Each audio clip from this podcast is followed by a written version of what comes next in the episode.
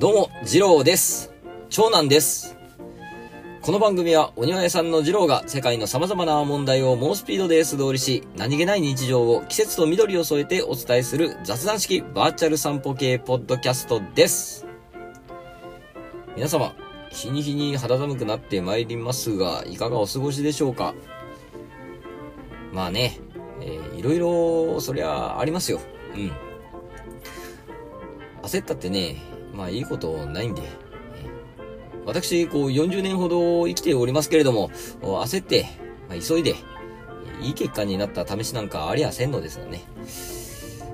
まあ、鹿児島弁にですね、えできた彦という言葉がございます。うんまあ、できた彦よって言うんですけれども、まあ、意味はと言いますとですね、まあ、やれるだけやったんなら、まあ、十分よ、といといった、まあ、ニュアンスでしょうか。うん。大丈夫。よし。暦の方を参りたいと思います。えー、甘露は時効となります。菊の花開く。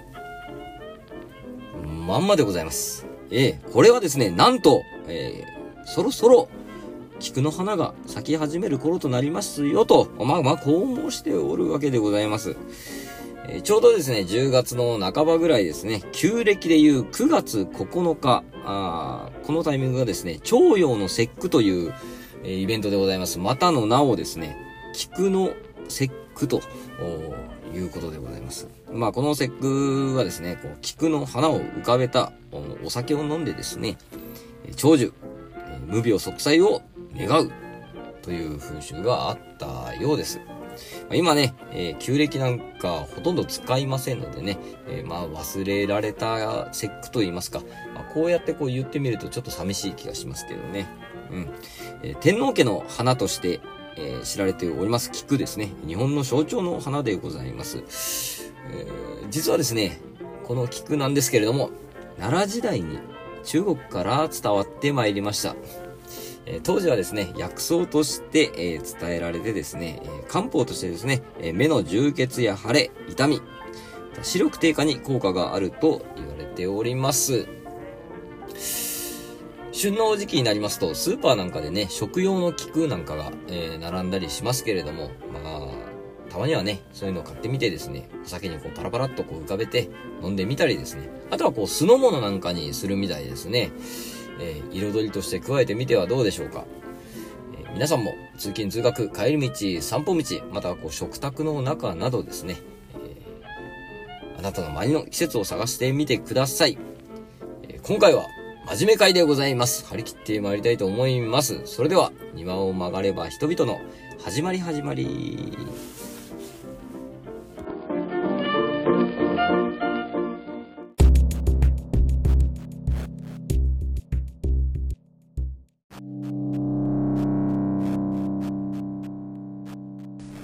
本編でございます。来たる11月5日、京都トガトガにて行われます、シベ音。皆様、準備はお済みでしょうか？えー、空の最新回でですね、もう熊さんがですね、もうチケット買えって言ってましたね。あれめっちゃ笑いましたね、あれ。えー、まあ、あのね、あの、楽しいに決まっとるんですから、面白いに決まっとりますから、もうそんなもん行った方がいいに決まっとるんですよ。まあ、行けない方は、まあね、時間的に、距離的に難しいという方はですね、もう配信チケットを買って見ると。うん、というわけで、えまあ、チケットを買いましょう。ほいでですね、その11月の京都を彩るもの。そう、そうです。紅葉でございます。今日はこの紅葉についてちょっとお話ししていこうかなと思います。まあ、紅葉の見頃カレンダーっていうのがございまして、10月の半ばっつったらですね、もう北海道とか東北の方では見頃を迎えてるのではないかと思うんですけども、どうなんですかね？えー、まあそうですね、紅葉前線というのはこう、だんだん南下していくものなんですけれども、残念ながらですね、私が住む鹿児島ではですね、もみじ狩りという文化はございません。はい。うー、やっぱこう、なんつうんですかね、こう、寒くはなるんですけども、こう、気温が下がりきらんのですかね。やっぱ木々たちもこう、鮮やかにね、なりきらんと言いますか。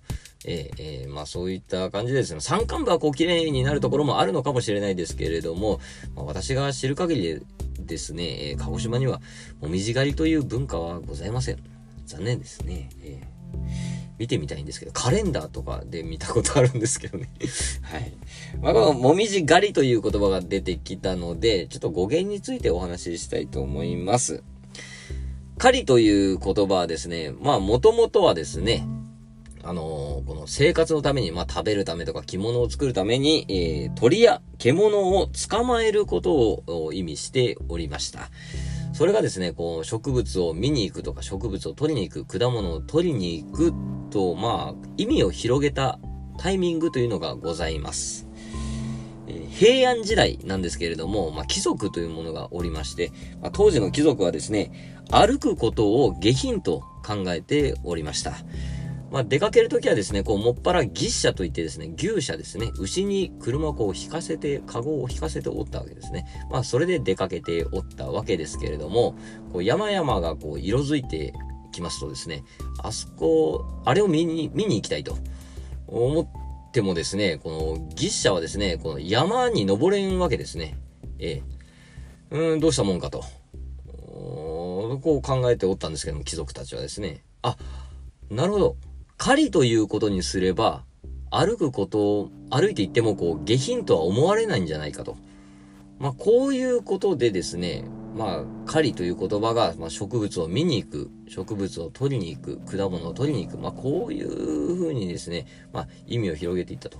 まあ、これが語源ではないかと、まあ、言われております。まあ、諸説あるんですけれどもね。うん、まあ、語源の話はまあ、こんなもんですかね。えー、では、ついに、紅葉の仕組みについてお話ししていきたいと思います。まあ、ざっくりですよ。えー、ざっくり。えー、まあ、詳しく言うとですね、こう難しい言葉とか出てきますし、まあ、まずですね、僕の喋りが拙いばかりにですね、ちょっとわけがわからんくなってしまうので、まあ、ざっくりお話ししていこうかなと思います。そもそもですね、葉っぱが緑に見える理由と言いますか、まあ、そこからちょっとお話ししていこうかなと思います。理科の授業で聞いたことあるかと思います。葉緑体ですね。これは、あこれが葉っぱの中にあるわけでございます。まあ、この葉緑体がですね、太陽の光を浴びて、木から水をもらって、大気中の二酸化炭素を吸って、えー、酸素を吐くと。まあ、木々に必要な養分を作ると。まあ、これが光合成でございますね。この葉緑体。これで緑に見えるんですけれども、これ実はですね、二つの色素が入っております。まあ、緑色を作ってる物質がですね、クロロフィルという物質なんですけれども、あと一つ、黄色。黄色の、黄色に見える、黄色に見える黄色を作る物質がですね、カロチノイドという物質でございます。カロテノイドとも言ったりしますね。まあ、実はですね、この2色入っておるんですけれども、緑の方が濃いため、普段は黄色は隠れて目立ちません。うん。これでですね、秋になると、その木々はですね、冬支度を始めるんですけれども、まあ、落葉樹はですね、この気温が下がってくると、光合成などの反応速度が遅くなるんですね。まあ、光合成の効率が下がってくると。日照の時間が短くなったり、こう、太陽の光も弱まるので、生産できる養分が減ってきます。これはいかんと。うん、省エネモードにするんですね。省エネモードにするために、葉の働きを徐々に止めていくわけでございます。まあ、木々はですね、こう冬が来るのを分かっておるわけですね。で、何がまずいかと。木は何を恐れているかというとですね、エンボリズムという現象を恐れております。このエンボリズムっていうのはですね、この木の樹皮のすぐ内側にですね、導管と呼ばれる、えー、水とか養分をこう吸い上げるストローみたいなのがあるんですけれども、まあ、冬に、あの、この導管が凍っちゃうんですね。で、この凍った導管、まあ、この凍っちゃったのが、日中気温が上がってくるとちょっと溶けると。溶けると気泡ができちゃうんですね。この気泡がですね、導管に詰まっちゃうとですね、まあ、水や養分が遮断されちゃうと。そうなると枯れちゃうんですね。それを、この木々は恐れておるわけでございます。なので、まあ、冬はもう完全に寝ちゃおうと水あげないで。水を吸い上げないで、もう寝ちゃおうというのが落葉樹でございます。まあ、これでですね、まあ、この、エンボリズムをこう恐れてですね、あ、もう冬来るぞっていう時にこう秋に準備をしだすんですね。葉の活動を低下させて消費エネルギーを節約するために、葉の根元に理想という水や養分の行き来を減らすバリアのようなものを作ります。葉っぱからの養分は通す。でも、えー、木からの水は通しにくいと。まあ、こういったこうバリアを作るわけですね。これコルク状の、えー、理想という離れる、まあ、層は地層とかの層ですね。まあそういうのを作ります。えー、そんでですね、この葉っぱのクロロフィル、緑のところをですね、えー、分解して、えー、養分に変えますね。で、これを幹に送るわけです。それで、こう、活動のエネルギーとして利用すると。で、まあそのクロロフィル、緑の部分をこう栄養分としてこう分解してこう吸収していくので、こうだんだんこうカロカロテノイドがこう目立っていくわけですね。これが黄色く見える理由でございます。まあ、このね、紅葉もね、種類があってですね、3種類ぐらいあってですね、赤くなるのも、黄色くなるのも紅葉って言うんですけども、あとね、一つ、えっ、ー、と、活用っていうのがございまして、これはね、茶色く、うーまあ、綺麗な茶色になるのを活用と言うんですけど、ブナとかですね、ケヤキは、えー、タニンとか、フロバフェンとかいう物質がですね、えー、作られるので、まあ、茶色く見えるんですね。うんうんうんうん。まあ、これがですね、まあ、主な、まあ、葉っぱが色が変わっていく、まあ、仕組みでございます。このカロテノイドじゃない、クロロフィルがこう分解されて、えー、カロチノイド、隠れていたカロチノイドが目立ってくると。で、この赤くなるこの葉っぱですね。まあいろいろあるんですけども、もみじとか赤くなる植物はですね、葉緑体の分解が始まる前に、アントシアニンという物質が作られます。これがね、きっかけとか、まあ、なんでアントシアニンができるかとか、まあ、働きがね、ちょっとよく分かってないんですけど、今でもね。ただ、その赤くなる成分はアントシアニンだということまでは分かっておると。これが何のためかはまだ分からんみたいですね。で、秋にですね、光合成の効率が低くなった時に太陽光がこう強すぎるんですね。まあ、それを和らげるために、紫外線を吸収するアントシアニンを作るのではないかとは言われております。まあ、これがこう赤くなる理由でございますね。で、葉の中の栄養素をすべて回収しきった時に、先ほど作ったこのバリアですね、理想を完成させて、葉が落ちると、落葉させると。まあ、こういった流れでですね、まあ、紅葉っていうのは起こっております。うん。まあ、だからなんだと言われれば まあ、それまでなんですけれども、うん。まあね、植物が冬を越すための、まあ、仕組みでございましてですね、まあ、季節の変化が大きい地域に、えー、適応するための、まあ、生存戦略みたいなもんでございますね。まあ街中とかでもね、色づいた木々を見ることもありましょう、そりゃ。まあそういう時にですね、まあ葉っぱの中で、木の中でこんなことが起こってんだなっていうのを思っていただければ、うーん、まあ幸いでございます。以上、雇用の仕組みでした。ありがとうございました。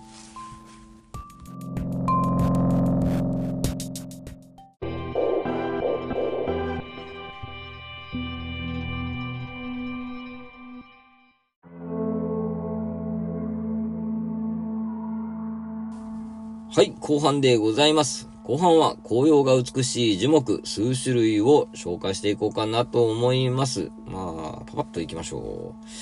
まずですね、ソメイヨシノでございます。これも言わずもがなの、えー、桜の種類でございますね。えー、緑から黄色、黄色からオレンジの落ち着いた色合いが特徴でございます。やっぱりこう、花がね、有名なんですけれども、紅葉も美しいことから、桜もみじとも呼ばれます。割と、こう、タイミングは早い方だと思うんですよ。この紅葉のタイミングが。うん。まあでも美しいですね。オレンジ色が。続きまして、七かまどでございます。バラ科の落葉鉱木でございまして、比較的冷涼な気候を好むと。7回かまどに入れても燃えない。というのがこう、七かまどの、まあ、名前の由来ではないかと言われておるんですけども、さすがにね、7回かまどに入れたら、燃えんだろ、さすがに。と思うんですけどね。えー、これも、七かまども紅葉が美しい木でございますね。ししかもですね、こう落葉しても赤い実が残るんですね。まあ、これを、こう、まあ、鳥たちがこう、ついばむ姿も、まあ、風情があるではないでしょうかと。まあ、こういった感じでございます。はい。続きまして、南京ハゼでございます。これはね、えー、鹿児島にもめちゃくちゃあります。はい。これ、東大草科の落葉鉱木でございますね。鹿児島にも多いんですけれども、やはりですね、先ほど申した通り、えー、そこまでこう鮮やかに色づかんのですね。え、えー、七かまどと同じようにですね、落葉しても、えー、実が残ります。一緒に落ちるような感じなんですけど、残ることもあります。こちらはですね、南京ハゼは白い実が残ります。可愛い実です。続きまして、夏ハゼでございます。こちら、ツツジ科の落葉低木ですね。えーえー、暑さにも寒さにも強いため全国的に、えー、見られます。庭木として使われたりもしますね。えーえー、実がですね、秋に、え収穫できるんですけど、これジャムにして楽しむ方もいらっしゃるみたいです。まあ、夏ハゼ、これ似たのにですね、ハゼの木、ハゼっていうのがあるんですけども、こちらはですね、漆科なので、触ったら被れますんで、えー、その辺気をつけてください。はい。続きまして、錦木でございます。これは錦木科の落葉低木でございまして、まあ、全国的に庭木として利用されております。枝がね、すごく特徴的でございまして、こう、羽があるんですね、コルクのような。えー、まあ、あの、翼って書いてよくって読むんですけども、なんつうんですかね、こう断面は、こう、枝切った断面は十字、ほんと十字に見えますんでね。これがまあ特徴でございます。えー、名前の通り、鮮やかで美しい紅葉が見られます。錦木の仲間でですね、小弓とかいうのもあるんですけど、小弓も綺麗に紅葉いたします。はい。実も可愛いですしね。はい。続きまして、僕が一番好きな紅葉する木ですね。銅弾ツツジでございます。こちらもツツジ科の落葉低木でございます。まあ、本州中南部から九州に多いんですけれども、えっとね、新芽はね、黄緑なんですよ。すごい綺麗な黄緑で、で、夏にかけてこう、深い緑になっていきます。で、秋になったらだんだんオレンジになって、落葉直前は真っ赤になるっていう、まあ、カラフルな木でございます。花はね、春に咲くんですよ。こう、スズラン、スズランみたいなこう、なんか釣り鐘型っていうんですか？可愛い花が咲くんですけれども、あとは、葉っぱがですね、ちょっと、うん、毛が生えた、こうザラッとしたような感じの、え、赤い花が咲くサラサドウダンっていう、いうのもございます。まあ、最近はですね、あの、アプリなんかで、こう、写真撮ったら木の種類がわかるみたいなアプリもあるんで、こう、ね、散歩をしてる時とか、こう、ね、紅葉してる木があれば、綺麗だなと思ったらこうパシャッと撮って、あ、これこんな木だった名前がわかることもありますんでね、散歩中もそういうのも見つけてみてはいかがでしょうか。まあ、たくさんね、まだ紅葉、紅葉する木あるんですけれども、まあ、代表的なことは、ものはこんな感じでしょうかね。身の回りの紅葉、綺麗な紅葉を見つけてみてください。えー、紅葉を見にいうん。あの分かってます。はい。分かってますよ。まあね、古くからありますし、この言葉は。何回も使われてますし、何回も聞いてると思いますよ。ええ、ええ。でもですね、あえて、私は大声で言おうと思います。紅葉を見に行こうよのコーナーでした。ありがとうございました。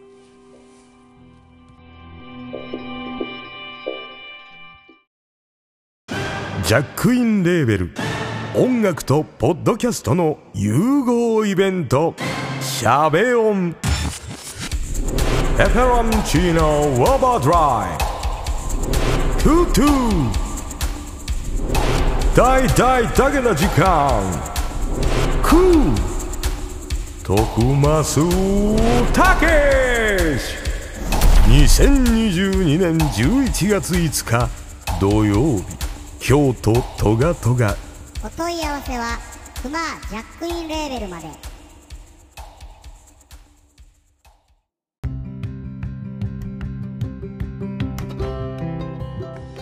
はい、総括でございます。えー、今回もですね、えー、暦がズレズレでですね、全然間に合っておらんと、いうことなんですけどもね、えー、もうしれっと、配信しようかなと思っております。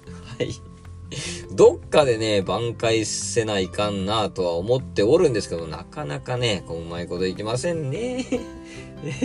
頑張んないとね、と思います。えー、最近はですね、こう、いろんなポッドキャスト、新しいポッドキャスト聞き始めてるんですけれどもね、なかなかま感想ツイートをね、こう、せなせなと思うんですけどもね、なかなかそれもうまくいきませんね。ねえなので、まあ、あの、ぼそっと感想つぶやいたときは、こう、ああ、よく頑張りましたみたいな感じで言っていただければなと。まあ言わないだろうけど、うん。まあ、そんな感じです。えー、いろんなポッドキャスト聞いていきたいと思います。なので、いろんな人に聞いてもらいたいなと。こんなんで、まあそうよね。うん、もうちょっと、はい。ね、頑張る。で、毎回言ってる気がするんですよね。まあ、頑張らないやつの特徴ですわね。頑張るっていうのはね。えーそうですよ。えー何も、頑張る人は何も言わないで頑張るんですよ。うんうん もうね、40歳ぐらいになるとね、大体自分の性格わかりますからね。はい、分かっとるんですよ。うん、まあまあまあまあ、まあまあまあまあ、こんなもんでしょう。二郎といえば、まあこんなもんでしょうよ。ええー、まあ、あの、今後はまあさっさと切り上げましょうかね。えー、だらだらだらだら思い、ね、喋ることも思いつかないので、はい。あの感想ツイート、お待っております。えー、あとはお便りフォームありますので、ご感想とかですね、えー、ご意見とかございましたら、ぜひ、えー、送ってください。